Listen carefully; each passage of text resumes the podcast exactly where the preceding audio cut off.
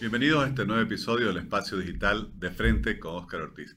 Estamos en el mes aniversario de la efeméride cruceña y vamos a conversar con un experto sobre toda la temática del desarrollo y el urbanismo, ese, proceso de urbanización tan acelerado que experimenta tanto Santa Cruz de la Sierra como el departamento de Santa Cruz. Me refiero al arquitecto Víctor Hugo Limpia, quien es arquitecto e historiador decano de la Facultad de Arquitectura de la UPSA, también miembro, vicepresidente de la Academia Boliviana de la Historia y de la Academia Boliviana de Ciencias en el área de su especialización. Estimado Víctor Hugo, muchas gracias por aceptar esta invitación. El agradecido soy yo, Oscar, un placer estar con vos acá. Gracias. Víctor Hugo, con, esa visión que combina eh, tanto tu, formación profesional como, digamos, toda esa gran investigación que se ha traducido en numerosos libros sobre temas de, de historia, ¿Cómo ves el estado actual del desarrollo de Santa Cruz? ¿Cómo se ha venido dando en las últimas décadas y en qué momento estamos? Bien, Oscar, tenemos una situación eh, compleja, muy interesante. Eh, Santa Cruz, sin duda, es el lugar más dinámico del país en términos de crecimiento, de inversiones, de productividad, de entusiasmo, por último, y de voluntad para, para trabajar y buscar el camino cada uno por su lado, en grupo, en equipo, en corporaciones, etc. Es decir, creo que tenemos un escenario positivo y propositivo en términos de desarrollo. Creo que eso es una gran cosa, es algo que no que debemos sentirnos orgullosos de haberlo construido y de haberlo sostenido a pesar de todas las dificultades que tenemos. Pero siempre es importante ver diferencia entre lo que ocurre físicamente, lo que ocurre eh, en términos de apariencia de escenografía, podemos decir, porque estamos en el tiempo de las posverdades, en el tiempo de los escenarios construidos, de los discursos bien elaborados, estructurados, muy bien armados además, que te proyectan y te ofertan una realidad que no necesariamente es la que eh, estadísticamente, rigurosamente y objetivamente la real. Y por otro lado tenemos la realidad, la realidad que está oculta, disfrazada, que no, em, no tiene quien se esfuerce en mostrarla porque también debemos reconocer, no nos gusta eh, mencionar esos aspectos porque no queremos afectar ese optimismo, ese entusiasmo y ese deseo de seguir creciendo. Entonces, eh, los cruceños nos hemos eh, convertido en promotores, en, impulsadores, podemos decir, independientes de ese desarrollo. Y en ese marco, pues, nos cuidamos también de no eh, ponernos zancadillas, de no afectar eh, el aparato productivo, de no eh, ponerle trabas, ni siquiera psicológicas, a, a ese desarrollo. Y por supuesto, nosotros desde la academia, desde una, desde una visión eh, científica, estadística y objetiva, por lo menos nos esforzamos por verlo así, eh, y, no estando además involucrados en el medio de ese, de ese escenario, pues tratamos de encontrar eh, ese punto de equilibrio entre la realidad con sus cualidades, con sus características, y esa, esa realidad deseada, esa aspiracional, que es la que eh, se, quiere construir y se quiere desarrollar. y en ese marco, pues, tenemos un escenario metropolitano, que es eh, el escenario en donde el desarrollo cruceño eh, se va a manifestar en grande y en pequeño en los próximos años. ¿A qué me refiero, Oscar? De que siendo que el área metropolitana de Santa Cruz, incluyendo Montero, Guarne, Cotoca, La Guardia, El Torno, Porongo, Colpa, Bélgica, Okinawa, hasta Portachuelo, eh, eh, etc., en, ese en este territorio pues vive más del 80% de la población del departamento y probablemente 85 ahora. Digamos, 50 kilómetros alrededor de la, del centro de Santa Cruz. Exactamente. Entonces, eh, es aquí, en este territorio metropolitano, en donde se definirá y se está definiendo ahora el futuro del departamento. El futuro de Santa Cruz y indirectamente de Bolivia. Entonces, desde esta perspectiva, el entender y comprender a la metrópoli, a la metropolización como proceso, a la interconectividad vial de la metrópoli, a la eh, capacidad de articulación intergubernativa entre gobernación, entre municipios y entre municipios entre sí, ahí está la clave de nuestro potencial suceso. Ese es un tema importante porque, a ver, hay el proceso de metropolización en los hechos, en una realidad factual, pero ¿cuánto hay de articulación? ¿O es algo que se está dando simplemente por la fuerza de la realidad? Bueno, eh, es, muy interesante y además es un tema creo que clave y, bien que lo tocas, Oscar, eh, porque nosotros tenemos un problema jurídico constitucional al respecto. La constitución política del Estado y la ley marco de autonomías define que para que haya un área una región metropolitana tiene que haber una ciudad de 500.000 habitantes y otras ciudades menores que se articulen en una región metropolitana, en la cual el, el presidente nato de esa región metropolitana es el gobernador. Y los municipios, todos ellos son pares, iguales, dentro de esa región. Ya ahí de entrada te das cuenta de que existe un problema tremendo, un problema de fondo, porque los recursos de una región metropolitana, cualquiera que sea, pues deberán ser puestos en, una bolsa común, en donde el presidente es el gobernador y los municipios tienen que ceder una proporción de sus recursos para que se gestionen colectivamente. Podés, no lo hacen, podés imaginarte que eso es impracticable. Ni los soviéticos en sus buenos tiempos lo pudieron manejar y, peor en una sociedad y un país en donde cada municipio pelea su propio espacio eh, a muerte. Entonces, eh, tenemos ahí un problema grave, difícil, que por supuesto tiene solución, como todas las cosas. Uno puede encontrar solución. Por ejemplo, eh, en, el caso de Cochabamba, cuando Cochabamba crea Canata, que es su región metropolitana, y todos los municipios eran del mismo partido, partido de gobierno de entonces, estamos hablando de la década del 10, o sea, de este siglo, la década pasada, eh, no pudieron implementarlo, a pesar de ser el mismo partido. Imagínate lo que ocurre en el caso nuestro, que, que no es así. Imagínate el caso de La Paz, que es la otra área que puede ser metropolitano, en donde legalmente el Alto puede tener su región metropolitana y La Paz puede tener otra región metropolitana. Claro, porque ambos tienen más porque de 500 ambos tienen más de 500 mil. Entonces, ya ahí te das cuenta que el único caso en donde eh, tenés una diferencia muy grande entre la ciudad madre central es el caso de Santa Cruz, tenés también una dispersión enorme de municipios. Entonces, ¿cuál es el camino? Hace algunos años, eh, después que la gobernación creó su ley autonómica departamental de metropolización, en el marco de la ley de autonomías y de la constitución, el municipio vio que no, el municipio de Santa Cruz vio que eso no era posible, que no era, no iba a ser practicable, entonces decidió implementar una ley municipal de metropolización con la intención que los otros municipios se adhieran a través de, de convenios intergubernativos para trabajar en conjunto, pero de manera aislada. lo cual ninguna de las dos opciones es la que puede funcionar bien. Entonces, tenemos que encontrar un mecanismo intermedio en el cual los municipios mantengan su autonomía, sus recursos, en donde la ciudad madre, la ciudad principal, la que tiene más recursos, la que tiene las condiciones de poner la plata, ponerle, eh, esté dispuesta a invertir en la metrópoli. Y en el caso de Santa Cruz, eh, con, con Percy Fernández había esa intención y empezó a trabajarse en esa dirección.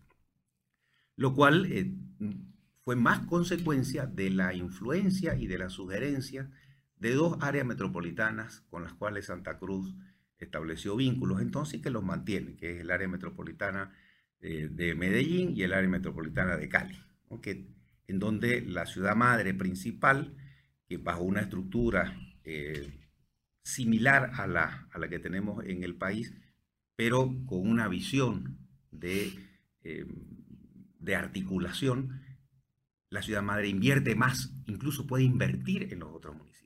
En Bolivia ni siquiera puede hacer eso. tenemos, por lo tanto, una traba jurídica constitucional y hay que encontrarle la manera, porque no vamos a cambiar la constitución un buen tiempo, me imagino, ojalá que se pudiera, pero lo sabemos muy, muy difícil, el, hay que encontrar la manera de poder eh, superar esas trabas. Y para eso es necesario conocer realmente cómo está nuestra área metropolitana. Cuando hablamos de área metropolitana, hablamos cómo está la mancha física de calles, avenidas y la estructura de esta área metropolitana o esta mancha metropolitana que es independiente de los territorios municipales.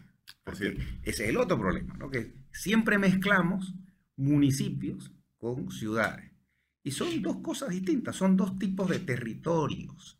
La mancha urbana per se, con sus barrios, distritos, avenidas, vías, y el territorio municipal, que abarca la, diferencia entre lo urbano y lo rural. Exactamente. ¿no? Víctor Hugo, mencionabas que con relación a Santa Cruz, alrededor del 80% de la población vive en esta área metropolitana. Más, más, muy más. Ahora, hay otro dato que pensaba mientras te escuchaba y es que, sin lugar a dudas, creo que podríamos decir que 25% de la población nacional también vive en esta área metropolitana. Sí. Lo cual no es poca cosa. O sea, una de cada cuatro bolivianos viven por acá. Y segura, en el área metropolitana, no estamos hablando de todo el departamento.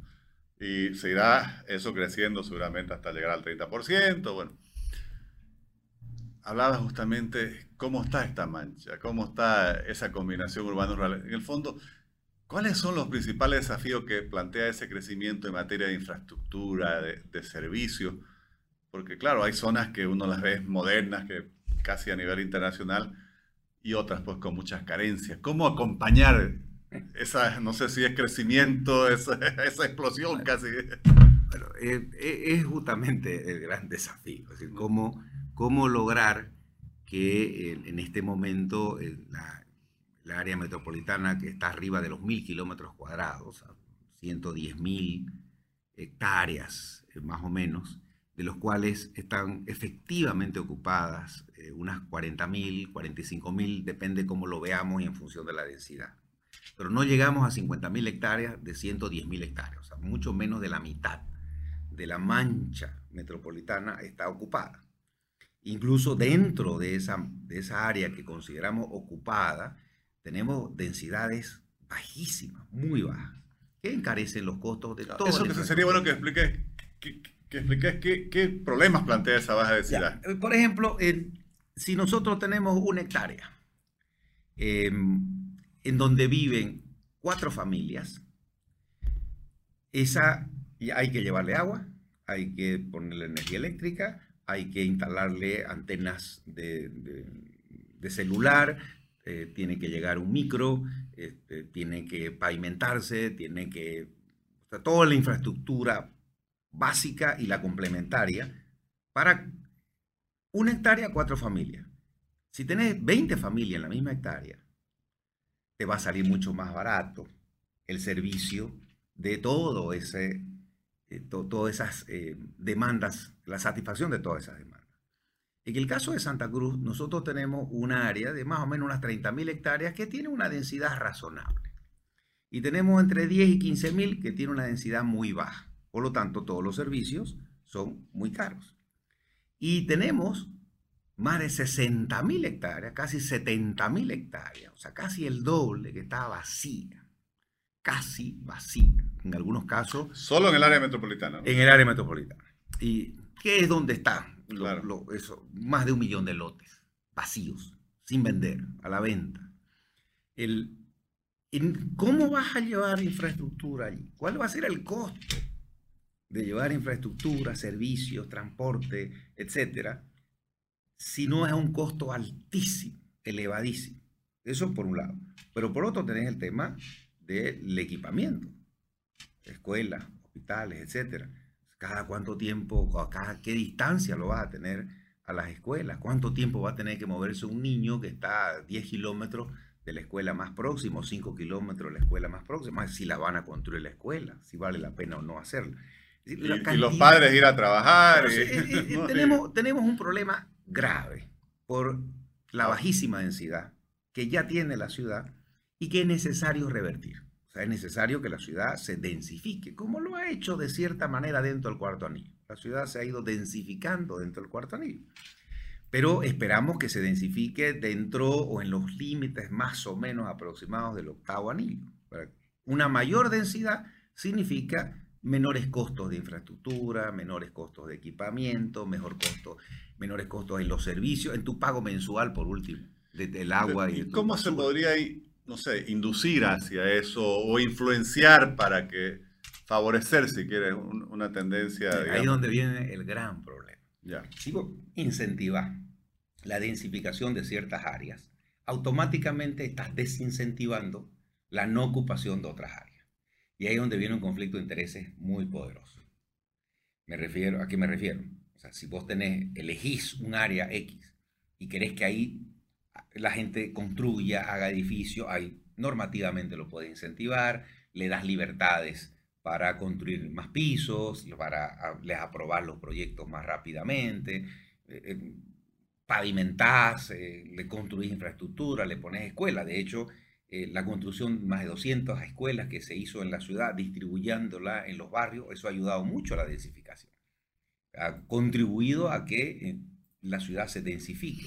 La construcción de parques, de hospitales, eso contribuye a la densificación. La inversión pública, sea del municipio, o sea del gobierno o de la gobernación, eh, son un instrumento muy, muy eh, importante en la, de, la estrategia de La población busca vivir alrededor de estos servicios. El tema está que tenés vos eh, muchas inversiones y tenés a la banca muy comprometida con eh, muchísimas inversiones que están fuera del área normalmente densificada o en proceso de densificación que requieren inversiones y que aspiran a, tener inversión. En algunos casos las han desarrollado ellos, en otros no. Y, el problema está en que para que vos tengas un colegio, una escuela, un hospital, tenés que tener potenciales alumnos, tenés que tener profesores que vivan más o menos cerca y por último tenés que tener médicos y enfermos y enfermeras, etcétera, relativamente. Vos no puedes construir en medio de una urbanización vacía una escuela, un colegio, un hospital, una posta sanitaria, si no tenés gente a quien vas a atender. Víctor Hugo, para tenerse una idea de las, proporciones, porque los que no somos expertos a veces podemos escuchar una cifra y si uno no la compara con, con otros, digamos, no, se da cuenta. Decías que hay 45 mil hectáreas ocupadas en el área metropolitana, de 110 mil en total. Si lo comparamos con otras ciudades, ¿qué, qué, qué significa 45 mil hectáreas para tener una idea de qué grande o, no es esta extensión? Facilito. 45 mil hectáreas ocupadas en Santa Cruz equivale a La Paz, el Alto y Cochabamba. Las tres juntas. Las tres juntas, ¿ya? Si esa, La Paz, el Alto y Cochabamba, especialmente el Alto y un poco Cochabamba, tiene un área de expansión metropolitana también relativamente grande, que en el caso del Alto debe estar por las 15 mil hectáreas extras. En el caso de Cochabamba, unas 5 mil hectáreas. La Paz no, La Paz está hasta decreciendo en población ha crecido un poco en ciertas áreas, pero ha decrecido, su población se ha disminuido en otros barrios. El, pero cuando sumamos el caso de Santa Cruz, son 110 mil hectáreas. Las 110 mil hectáreas que tiene Santa Cruz edificadas, Oscar, es decir, con calles, avenidas, sean pavimentadas o no, con, con lotes, loteadas, si vos querés, ya hechas, construidas, equivale a todas las ciudades de Bolivia juntas. Esas tres que te mencioné, más, Sucre, Potosí, Oruro, Tarija, Trinidad, Riberalda y además hasta los pueblos y las poblaciones menores. O sea, Santa Cruz tiene el tamaño físico de todas las ciudades de Bolivia juntas. Pero su población, impresionante. su población no equivale ni al 30% de todas esas ciudades de Bolivia juntas que es donde vive la mayor parte de la población, en la ciudad. Entonces, cuando vos tenés un área metropolitana demasiado grande, demasiado grande, en donde tus perspectivas de poblar esa mancha en este momento libre eh, son a muy largo plazo, la mayor parte de esa zona, otras a mediano plazo, otras a corto plazo, las más cercanas a la ciudad u otras por razones eh, geográficas o topográficas van a ser fáciles de ocupar. Cuando vos tenés una perspectiva de ese tipo, estás obligado a eh, cernir y a definir con políticas claras dónde vas a promover la densificación y dónde no te conviene, porque no puede. En el caso de Santa Cruz es hasta más fácil si vos querés, porque las zonas verdaderamente densificables en el área metropolitana de Santa Cruz no están en el municipio de Santa Cruz, están en los otros municipios. Estamos hablando de Colpa Bélica, estamos hablando de Guarnes, estamos hablando de Cotoca, estamos hablando de Porongo, estamos hablando de Montero, estamos hablando de Okinawa. El caso de La Guardia y El Torno, por ejemplo, son dos municipios cuya área de expansión metropolitana, es decir, que área de, crecimiento de su, zona no es tan grande. Eh, y por lo tanto no, no es mayor problema. En, en las otras áreas sí hay muchísima área no ocupada o muy pobremente ocupada. Y esos municipios, Oscar, no tienen recursos ni para implementar equipamiento. Y por supuesto, los mismos emprendedores, los mismos urbanizadores, si no tienen gente, pues tampoco van a tener cómo invertir, salvo unos cuantos de ellos. Entonces, eh, ahí es donde viene el desafío. ¿Cómo lograr un equilibrio entre lo que vas a ocupar, porque te conviene ocupar, eh, y, y qué vas a hacer que esperar? ¿Y hasta dónde lo vas a hacer esperar? Nosotros tenemos en el país un pequeño problema histórico y es que creemos que porque pavimentamos, y esto lo hemos aprendido en los últimos 30, 40 años, ah, creemos que hacemos una avenida y se va a llenar de gente. Esa es la idea, el imaginario colectivo. Construimos, pavimentamos una avenida y, y, ya nos estamos imaginando que un micro va a ir y que en cinco años eso está lleno. Eso ha ocurrido en el pasado. Y, por eso es que creemos que va a seguir ocurriendo. Pero ya no tenemos la escala que permita eso. En este momento hay miles de manzanos con calles pavimentadas desde hace ya 6, 7, 8 años y no hay ni un lote ocupado. Como hay otros que sí se han ocupado, pero muy pobremente. Entonces, ya esa estrategia de pavimentar y asegurar de que en poco tiempo se va a ocupar el área, ya no funciona. ¿Y por qué no funciona? Porque la escala es muy grande. La escala de Santa Cruz ha superado la capacidad de Bolivia, no solo de Santa Cruz, de poder ocupar esas áreas. hemos ido mucho más allá de lo potencialmente posible de ocupar en un tiempo razonable. Y dentro de ese panorama que nos eh, compartís en el análisis, yo, yo, leo que en otros países hay mucha discusión entre quienes gestionan el urbanismo sobre cuáles son las, las características que debe tener una urbe para darle calidad de vida a sus habitantes. Por ejemplo, algunos han puesto de meta que nadie tenga que ir más de 30 minutos, digamos, algunos dicen hasta menos, creo que ahora París dice 15, no sé, para conseguir los principales servicios. Bueno. En, en, el, en el estado que estamos, a ver, ¿Cómo, ¿Qué podríamos hacer o qué debiéramos hacer para tratar de mejorar justamente desde el urbanismo la calidad de vida de nuestros habitantes? Bueno, ahí se da un fenómeno muy interesante, Oscar. Es posible planificar eso, es posible contribuir a que eso mejore a través de acciones gubernamentales específicas. En el caso de una ciudad como la nuestra, eh, nosotros esperamos que el gobierno municipal, porque es el el responsable de hacerlo, pues implemente un sistema de transporte masivo lo antes posible que contribuya a la reducción del tiempo de movilidad ciudadana. Esa es una aspiración que cualquier ciudad del tamaño de Santa Cruz necesita hacer. Ahí tenemos igual un problema. La baja densidad que tenemos reduce drásticamente las posibilidades de por dónde empezar y qué tamaño o eh, qué, grado de inversión podemos hacer. En ese sentido, nosotros no podríamos implementar un sistema, por ejemplo, como el que ha implementado eh, La Paz con sus teleféricos. los teleféricos, vos traes los teleféricos a Santa Cruz y no nos servirían prácticamente para nada. O sea, no, no ayudarían. Sería lo mismo. En el caso de los trenes que ha hecho Cochabamba, por la propia escala de Cochabamba, Cochabamba es una ciudad muy densa. Y, y en Cochabamba el tren metropolitano, desde el punto de vista financiero, se sabe que va a necesitar una fuerte eh, subvención con las enormes densidades de Cochabamba comparada con Santa Cruz. hacer el mismo tipo de inversión en Santa Cruz, primero que vas a tener que hacer eh, trenes, por lo menos cinco veces más líneas de trenes, y, pero además con tres, cuatro veces menos densidad que Cochabamba. Por lo tanto, imagínate ya el grado de, subvención que vas a tener que exigir para que eso pueda funcionar. Entonces, por eso nuestro sistema más, eh, nuestra única alternativa que es lo que ocurre con ciudades muy grandes y de baja densidad como Santa Cruz, son los sistemas tipo BRT o BTR, como querrás llamarle. No hay otra alternativa. la alternativa que tenemos ahora, que estamos usando ahora, que es la de líneas independientes, que, que se superponen y que van por todos lados, funciona, pero a un costo de tiempo, de calidad de vida, eh, muy, muy alto. ¿Hasta cuándo va a ser sostenible eso? No lo sabemos, pero ya en este momento es evidente que no funciona bien. Porque además exige a la mayor parte de la población a que se compre auto. A que se compre auto de segunda, de tercera, de cuarta mano.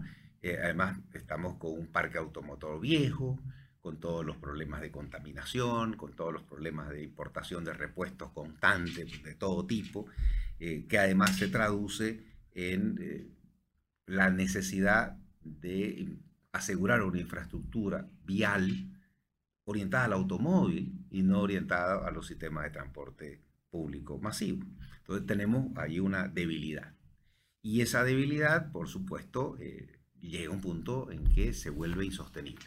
Pero al mismo tiempo, la gente encuentra alternativas y encuentra soluciones. En el caso de Santa Cruz, por ejemplo, esta pandemia ha permitido y ha posibilitado que los sistemas de aprovisionamiento de bienes, de víveres para ciertos sectores de la población eh, obvie el transporte, por lo menos lo reduzca. ¿no? Y por eso ha habido el incremento significativo de las motos, de los deliveries. Pero eso funciona eh, hasta cierto punto. Hay un, punto, un momento en el cual eso ya no va a poder funcionar más.